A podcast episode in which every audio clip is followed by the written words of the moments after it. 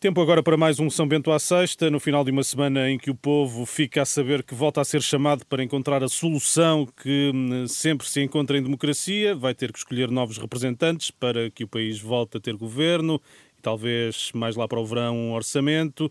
Comigo eh, tenho a jornalista de política da TVI Paula Queiro Varela e as jornalistas da Renascença Eunice Lourenço e hum, Susana Madureira Martins. Olá. Boa noite às Boa três. noite.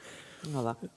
O Presidente da República disse já esta tarde que a decisão ontem anunciada ao país foi a mais fácil que tomou neste mandato. Rejeitou comentar as hum, críticas eh, partidárias e assegurou ter sido imune a qualquer tipo de pressão.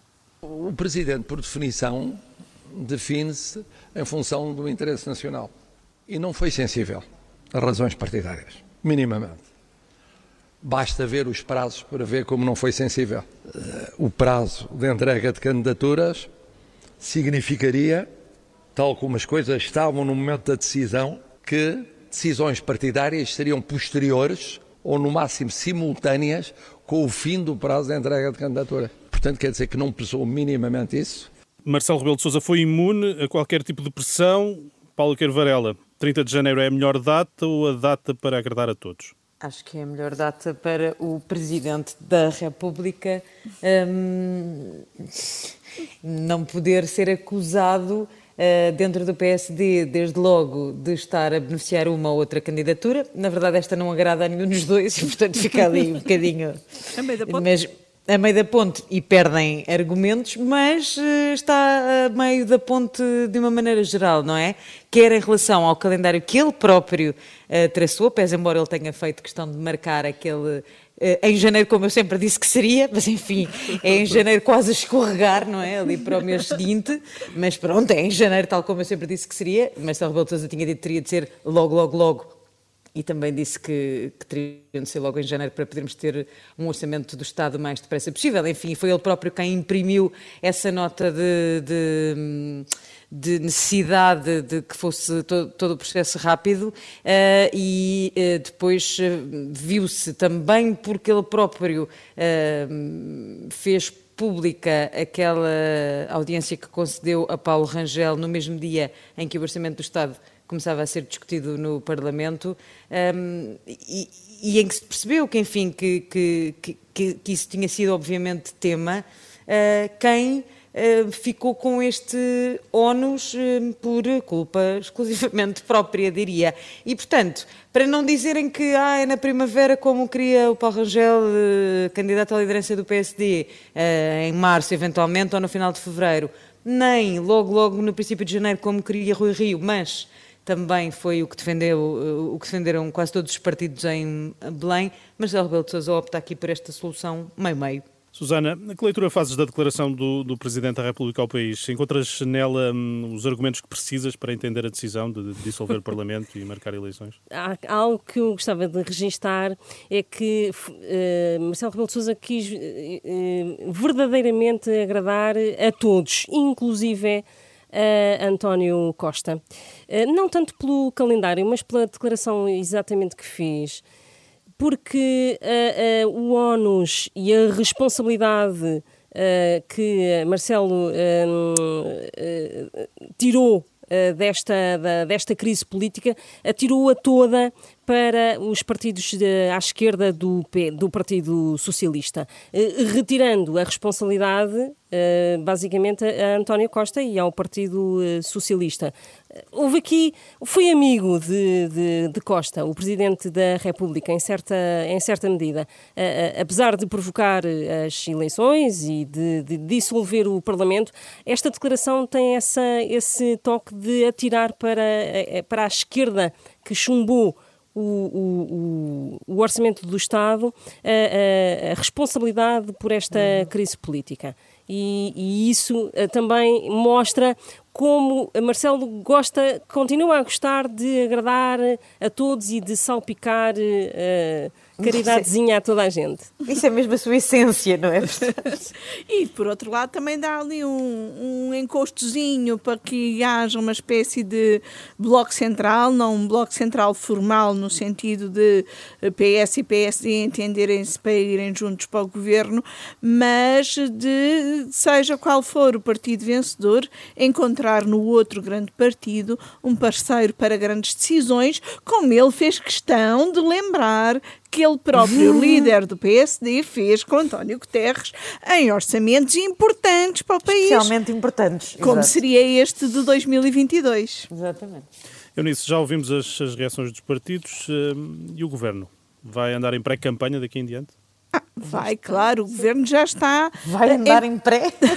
está em plena. Já vai está. Plena. Apesar de o Primeiro-Ministro ter andado um bocado desaparecido nestes últimos dias e tão desaparecido que falhou a importante cimeira de chefes de Estado e do Governo eh, pré-COP26. Eh, uma falta que não teve nenhuma justificação oficial eh, que justifique de facto essa ausência ausência e que eu lamento que o Primeiro-Ministro não tenha querido uh, valorizar uh, estas questões, ele que tanto fala das questões ambientais e das alterações climáticas como um dos eixos do programa eleitoral do governo, do programa eleitoral do PS e do programa de, de governo.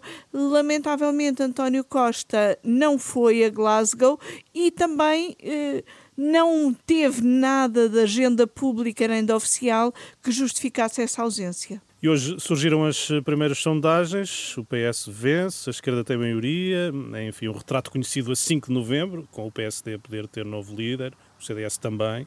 Ora, para evitar novo impasse, a geringonça pode surgir no, no horizonte.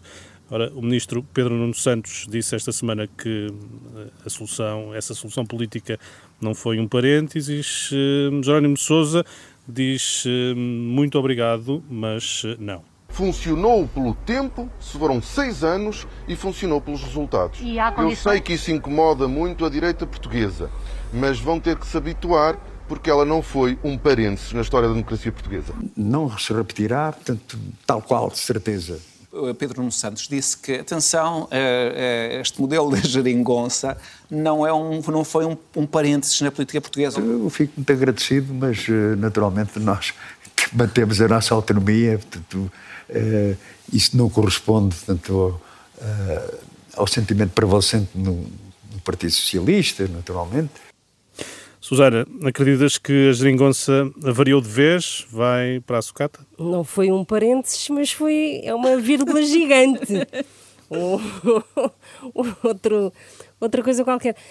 Um, vai ser muito difícil para o Partido Socialista uh, ir para a campanha e uh, dizer o que quer que seja uh, a defender a geringonça tal como conhecemos. E vai ser muito difícil uh, optar por fazer uma campanha uh, de mão dada com Pedro Nuno Santos. Eu não sei como é que vai ser a agenda de Pedro Nuno Santos na, na campanha para estas legislativas an, uh, antecipadas porque é um risco muito grande uh, ter alguém como o Ministro das Infraestruturas, que é basicamente um dos eixos de criação da, da, da desta, desta geringonça. geringonça, não é? uh, e não sei até que ponto é que António Costa também quererá dar muito espaço a Pedro Nuno Santos. E provavelmente uh, Pedro Nuno irá querer ter bastante espaço e de dizer que, exatamente, que isto não foi um parênteses e que tem, tem uh, uma continuação e pode ter continuação. E Pedro Nuno andará a fazer campanha para si para próprio. Para si próprio, claro. exatamente. Para Mas, o futuro. E, e, desculpa, diz. Não, não, não. Será, eu, é, é, nesta, nesta linha que creio que será muito difícil para o PS equilibrar o discurso uh, tendo uh, Pedro Nuno ao lado, ou ter outro discurso que não seja o do que, que, que seja diferente do de Pedro Nuno Santos. Porque são duas campanhas, na verdade. A de Pedro Nuno é para a frente, não é? Está uhum. a fazer a sua própria. Sim. E a de António Costa é para o imediato. E no imediato, eh, até porque ele tem outro interesse, não é? E sabe que nesta altura pode capitalizar também o, um voto à esquerda diria que sobretudo do Bloco de Esquerda, uh, por razões um bocadinho óbvias, também que não interessa explicar muito, uh, uh, pode capitalizar esse voto para o PS. Esse voto é-lhe necessário, é-lhe útil e, portanto, também não faz muito sentido vir com um discurso muito aberto quando, na verdade, o que ele uh, precisa é de fazer passar esta narrativa que já está em, enfim, construída, nem sequer, já está, nem sequer está ainda em construção, já está construída de que foi a esquerda quem faltou no momento decisivo. E, portanto, eh, se eh, é por responsabilidade da esquerda à esquerda do PS eh, que estamos em eleições antecipadas, se essa é a narrativa, então também seria muito complicado estar a fazer um discurso duplice, não é? Para, para António Costa. E, portanto, acho que essa ideia. E acho que Jerónimo Souza também está a pensar da mesma forma, quer dizer, não, não é esse o discurso também que interessa ao PCP o da colagem neste momento, uh, qualquer solução futura. Acho que o PCP está mais concentrado e, e, e vai ter de estar forçosamente mais concentrado hum, na sua própria é, na sua própria sobrevivência uh, e no seu resultado uh, nas próximas eleições. Mas isto que diz Jerónimo que disse Jerónimo de Sousa esta semana é o mesmo que disse Jerónimo de Sousa em 2019. Ou seja, não estão disponíveis para uma solução igual àquela que foi encontrada em 2015 e que passou por um acordo escrito, uh, acordos escritos uh, assinados separadamente com cada um dos partidos, mas ainda assim acordos escritos e tendo em vista uma legislatura completa. Já em 2019, Jerónimo de Sousa recusou isso e fez campanha recusando isso e respondendo de maneiras eh, mais ou menos diferentes, mas eh, apontando sempre aí, que é não recusa por completo uh, aprovar algumas medidas do PS, mas recusa uma solução como foi a solução de 2015. Muito bem, avançamos agora para, ou desviamos-nos para a direita.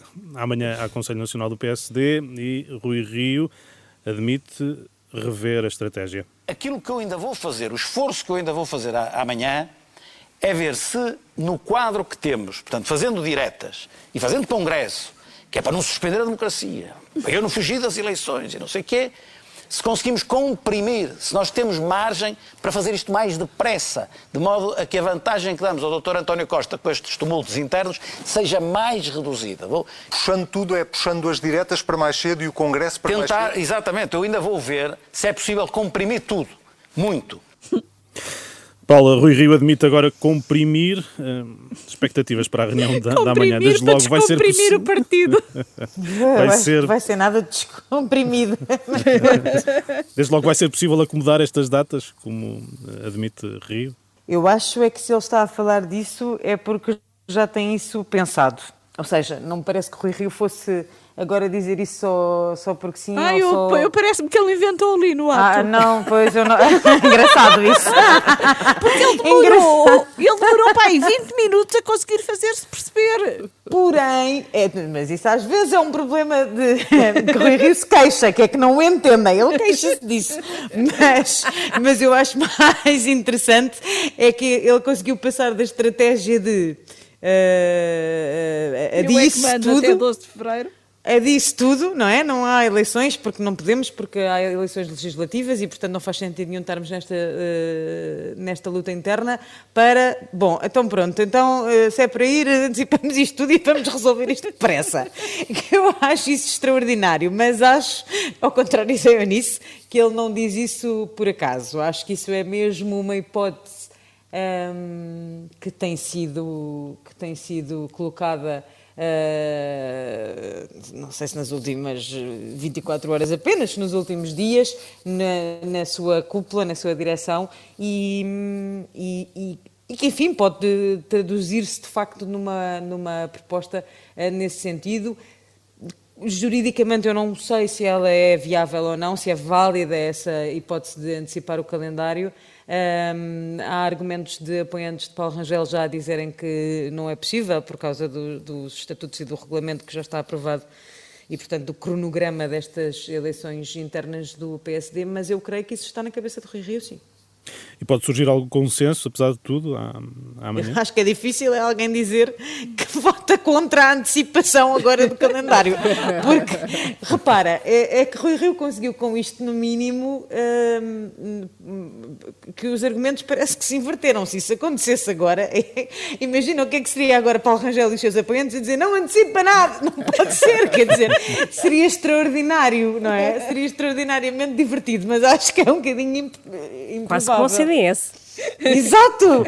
Pronto, acho, acho que curioso dizer, falar nisso, Ana, porque eu acho que uma das, uma das coisas que tem sido pouco amiga de Rui Rio nesta sua estratégia, uh, naquela que passou pelo menos pela ideia de que se deviam adiar estas uh, diretas e adiar-se a discussão interna porque era preciso focar-se nas uh, eleições legislativas, foi justamente o exemplo de Francisco Rodrigues dos Santos do CDS e a forma como isso passou como alguém que está a tentar fugir uh, uh, ao, escrutínio, ao, é? ao, escrutínio do seu partido e a Sim, poder ir a votos com, legitimados. Com esta hipótese, Rui Rio descolou dessa imagem que do CDS. Ficar, exatamente. Até por oposição àquela conferência de imprensa de Cecília Ana Coreta Correia, que foi uma coisa medonha. Vamos então eh, olhar um pouco para o CDS. Cecília Meirelles anuncia que deixa a vida política, diz que não tolera o ambiente que se vive no partido, uh, ainda assim não sai do, do, CDS, deixa, deixa o Parlamento. Cecília Meirelles eleições... diz que deixa o Parlamento para depois não dizer que foi corrida por Chicão, não é?